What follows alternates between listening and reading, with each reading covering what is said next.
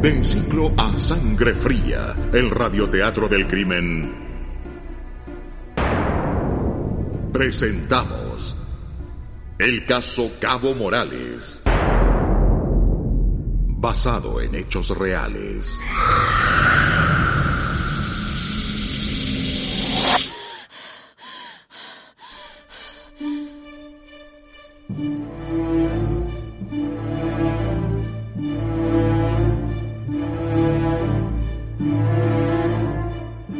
Orlando Morales Pinto era oriundo de Rancagua, el único hombre entre dos hermanas. Era un joven preocupado, responsable y querendón. En ese entonces tenía 19 años de edad y el 24 de agosto de 2001 egresaba de la Escuela de Suboficiales del Ejército. Su sueño profesional se estaba cumpliendo. Durante un año pasaría a integrar el Departamento de Tesorería y Finanzas del Comando de Salud, COSAL. Estaba por salir de vacaciones y como todos los años tenía planeado pasarlas con su familia.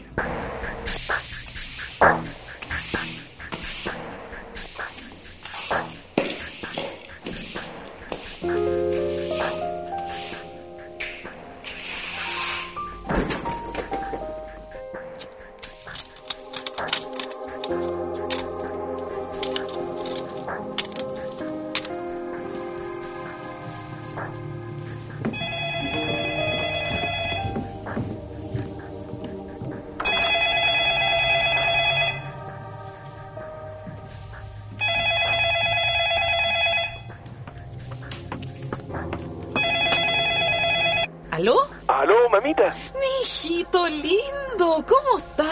Bien, mamita. ¿Cómo está usted? Bien, pues mi hijito lindo, aquí, pues esperándolo. Para eso la llamo, po. Acuérdese que mañana viene salgo de vacaciones, po. Sí sé, pues mi hijito. Ya, voy a ir al tiro para Rancagua.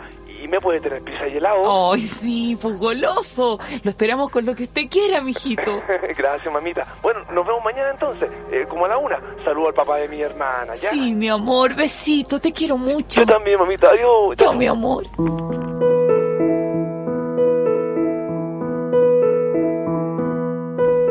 El día 6 de septiembre, los Morales Pinto se preparaban para esperar al regalón de la familia.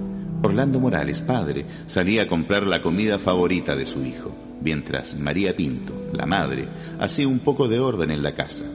Lamentablemente, ese día, el joven no llegaría a su hogar, pero sí lo haría una comitiva de militares encabezada por el comandante Molina, el sargento Esteban Cerda Padilla y Marcela Ferrada, una funcionaria civil del ejército.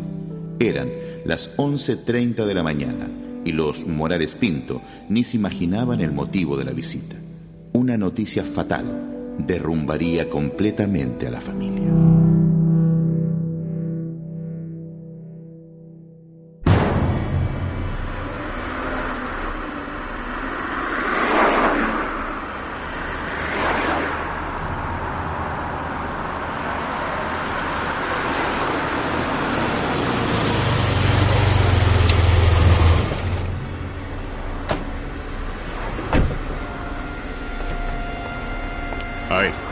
Ustedes dos entran conmigo. Como usted diga, comandante. A su orden, mi comandante. Y usted, Cabo, se queda custodiando el lugar y que nadie entre ni salga. A su orden.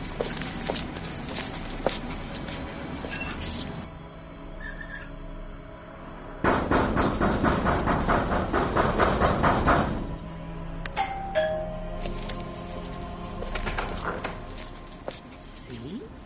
Buenos días, señora, me presento. Soy el comandante Molina. Ah, buenos días. ¿En qué lo puedo ayudar? ¿Podemos pasar? Sí, por supuesto, pero...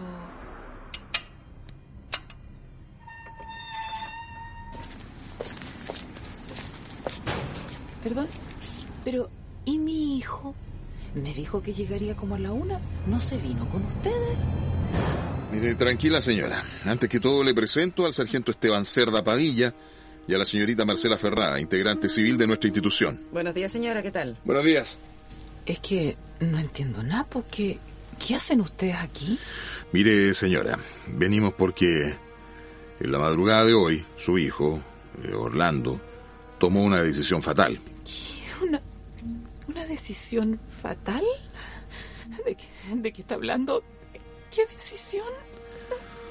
Lo siento mucho, pero resulta que su hijo se suicidó anoche. ¿Qué está diciendo? ¡No!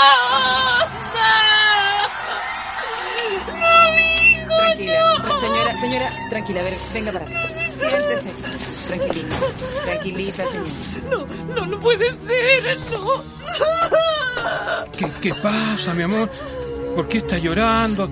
¿Y estos señores? ¿Le pasó algo al niño? Lo que pasa es que tu cabro se mató anoche. ¿Qué, qué está diciendo? Eso no puede ser, mi hijo no haría eso nunca, pues. Bueno, lo hizo, po, y con la pistola que tú le regalaste. No puede ser. No. Nosotros lo estábamos esperando. A ver, señora, señora, ¿no quedamos en que usted iba a estar tranquila? ¿Y usted? Carnet, identifíquese. ¿Cómo que acá necesita mi casa? Oye, mamá, mamá, ¿qué, qué pasa? mamá? Lo, lo, lo que pasa, mi amor, es que estos señores dicen que tu hermano, ¿Qué le pasó a Rolandito? eh, tu hermano, mi hijita, se suicidó anoche, pues. ¡No! ¡Papá! ¡No! ¿Pero cómo? ¡No, no puede ser! Hijita, tranquila. Tranquila, linda, mira. Tu hermano tiene su carita destrozada, pero... La verdad es que se pegó un tiro en la boca y ahora en Santiago lo están maquillando. Si es mi hermano, mi, mi agüita. Bueno, lamentablemente así son las cosas, pues. Y yo le aconsejaría que no abra el féretro, que lo dejen sellado, que podría ser muy impactante para ustedes. ¿Qué está diciendo? Eh, Tenemos que ir a, a Santiago a buscar al niño. No se preocupe, caballero. Su hijo ya va a llegar. Lo están maquillando. Ve que su carita le quedó así como malita. ¿Me entiende? Pero ¿cómo que no me preocupe? Yo tengo que ir a vestir a mi hijo, tengo que estar con él, pues. Sí, tenemos que ir. No. No podemos seguir esperando aquí, po.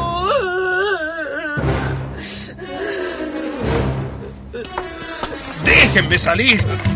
¡Ábrame la puerta! ¡Déjenme salir! ¡Está en mi casa! Aquí nadie se mueve. ¡Tengo derecho a salir, pues! ¿Y no te dicen que tu cabro ya va a llegar? ¿Que le están arreglando la cara?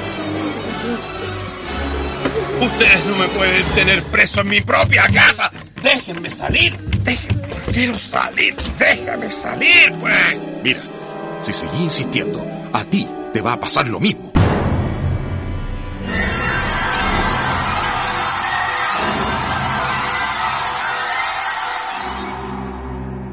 Nadie de la familia podía entender lo que estaba pasando. El suicidio de Orlando a horas de salir de vacaciones, la actitud de los militares, el sentirse presos en su propia casa, el cuerpo de su hijo que no llegaba y lo peor, el consejo de no abrir el féretro, de dejarlo sellado tal cual como vendría. Algo no encajaba en este macabro puzzle. Algo que se iría descubriendo al correr de las horas de ese día fatal.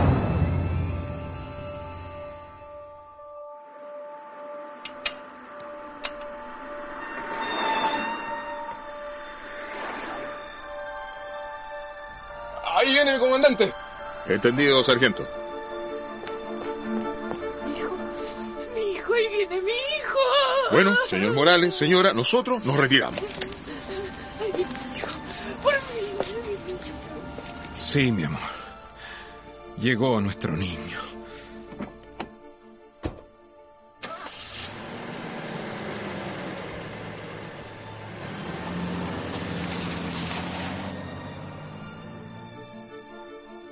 Una carroza blanca traía los restos del Cabo Morales y en Avenida Los Alpes número 360, los vecinos y amigos de la familia ya se habían agolpado alrededor del hogar de los Morales Pinto para acompañarlos en su dolor. Dolor que los de la funeraria no respetaron, teniendo el descaro de depositar el féretro en el suelo del antejardín de la casa que vio nacer a este joven recauino. Pero, pero ¿qué se creen estos desgraciados que vienen y tiran a mi hijo aquí como un perro? Mamá, mamá, mamá, ¿qué está pasando? Mamá, dime que esto no es verdad. Tranquila, tranquila. Ya tenemos a nuestro hijo en la casa. Ahora, ahora por favor ayúdenme a entrarlo ya.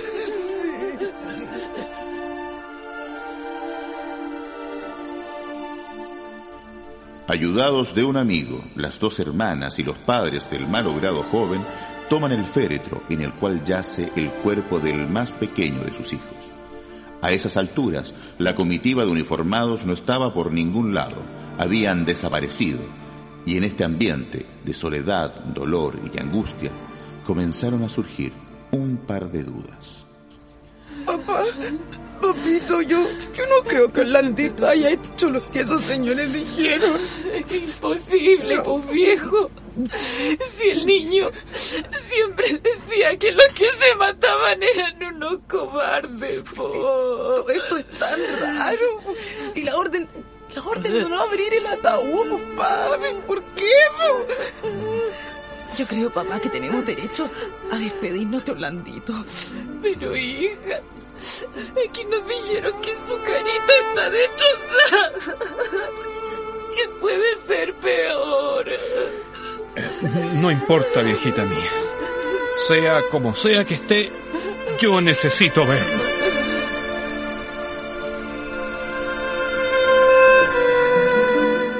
Pareciera que en ese momento fue su hijo muerto el que les pedía a gritos que hicieran lo que estaba estrictamente prohibido. Entonces, sin pensarlo dos veces, tomaron un par de martillos y un punzón, y con lágrimas en los ojos, comenzaron a abrir el féretro. Tranquilo, mijito. Tranquilo. Ya nos dirás lo que realmente te pasó.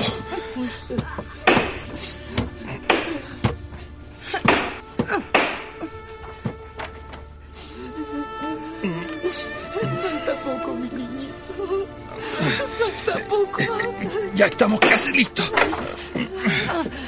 Papá, este está listo. En ese momento, un silencio macabro se apoderó del lugar. Estaban a un paso de poder ver a su hijo y despedirse para siempre de él. Pero fue ahí cuando... ¡No puede ser! ¡Nos engañaron! ¡Imbéciles desgraciados! ¿Qué están tratando de ocultar? Acá hay algo muy raro. Tenemos que revisar su cuerpo, papá. Yo también creo lo mismo. Papá, tenemos que sacar a Orlandito del ataúd. Sí, vamos a tener que hacerlo ahora mismo. A ver, ayúdenme. Así, así, está bien. Ahora llevémoslo a su pieza. Vamos. Una vez que pusieron el cuerpo en la cama, comenzaron a desnudarlo, y ahí su sorpresa fue aún mayor al constatar con terror que éste presentaba múltiples lesiones en su dorso, piernas y labio superior. Su mano derecha tenía dos dedos menos, sus testículos estaban quemados y su pene cercenado. El cuerpo claramente había sido torturado sin piedad y ahora la tesis del suicidio estaba por verse. Esto hay que denunciarlo. No podemos quedarnos así. Es que definitivamente a nuestro hijo lo mataron. Tenemos que investigar la autopsia. Los datos del servicio médico legal. No sé. Tenemos que hacer algo. La familia, al revisar la autopsia realizada por la doctora María Soledad Martínez en el Servicio Médico Legal, se dio cuenta que el escrito detallaba que la muerte del cabo había sido producto de un suicidio con un arma debido a un disparo en la boca que le había provocado un traumatismo cráneoencefálico sin salida de proyectil. Simplemente una gran mentira. Pero ¿cómo es posible? Lo que dice aquí no es verdad, no es verdad. Absolutamente. No puedo creer que un organismo perteneciente al Estado pueda mentir así. ¿Y, y ahora? ¿Y ahora qué? ¿Cómo hacemos justicia? Pareciera que todos estuvieran a favor de esta gran mentira. Necesito viajar a Santiago, revisar el departamento de Orlandito. No puedo quedarme de brazos cruzados. Necesito hacer justicia por mi hijo. Al día siguiente, Orlando Morales, padre, logra entrar al departamento 21 del edificio 53 de la calle Violer, en Santiago, donde vivía su hijo. descubriendo lo que a su juicio eran pruebas intencionalmente ocultas. Hijo mío, muéstrame la verdad. Aquí estoy. Dime, por favor, dime qué ocurrió esa noche. Al revisar el departamento, se dio cuenta que la pared estaba recién cubierta con yeso, pero aún dejaba en evidencia rastros de sangre humana.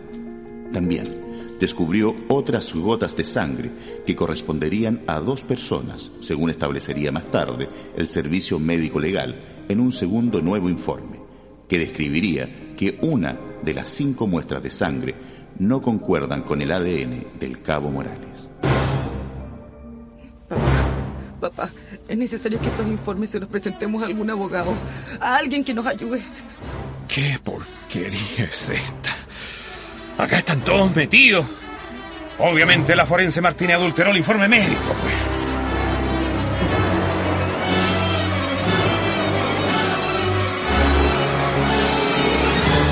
Los militares. Los militares también deben estar metidos en esto. Por eso nos tenían detenidos en nuestra casa. Y la orden de no abrir el cajón. Necesitamos que alguien nos ayude. Estoy desesperada.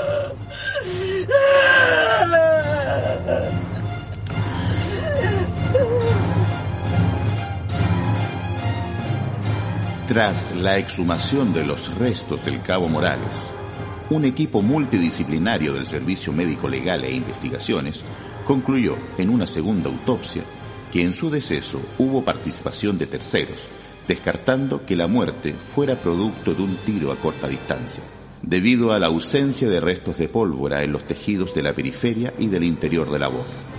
Para esclarecer los hechos, la familia tuvo que golpear muchas puertas. Fue entonces que contrató los servicios del abogado Fidel Reyes, que después de muchas diligencias ya no tiene duda alguna de lo que sucedió al cabo Morales aquella noche.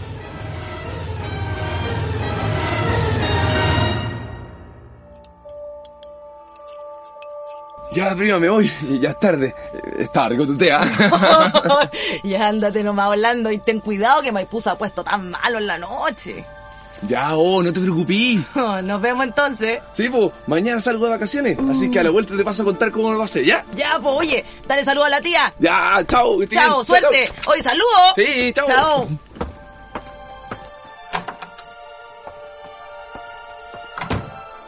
Después que Morales saliera de la casa de su prima en Rinconada de Maipú, sorpresivamente unos militares lo tomarían del brazo subiéndolo a la fuerza a un auto y trasladándolo hasta su departamento de soltero para darle una paliza descomunal.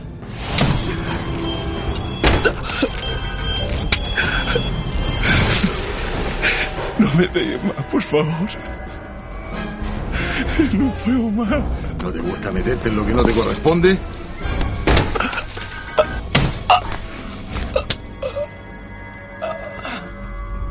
Por sapo, por andar vigilando las plata de la institución.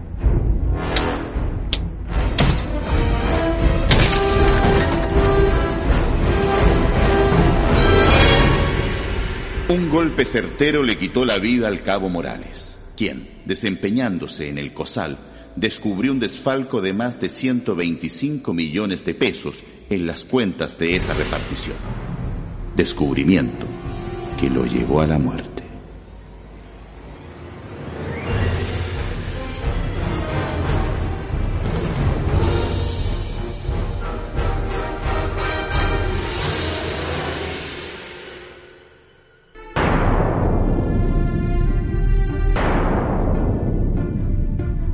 Del ciclo A Sangre Fría, el radioteatro del crimen, presentamos el caso Cabo Morales. Con las actuaciones especiales de Morín Germán, Gladys Barriga, Mario Holguín, Roberto García y Domingo Guzmán. En las voces estelares. Guiones, León Murillo y Mafa Donoso. Edición de sonido, Cristian Jiménez y Jaime Elorrieta. Narración y dirección general, León Murillo.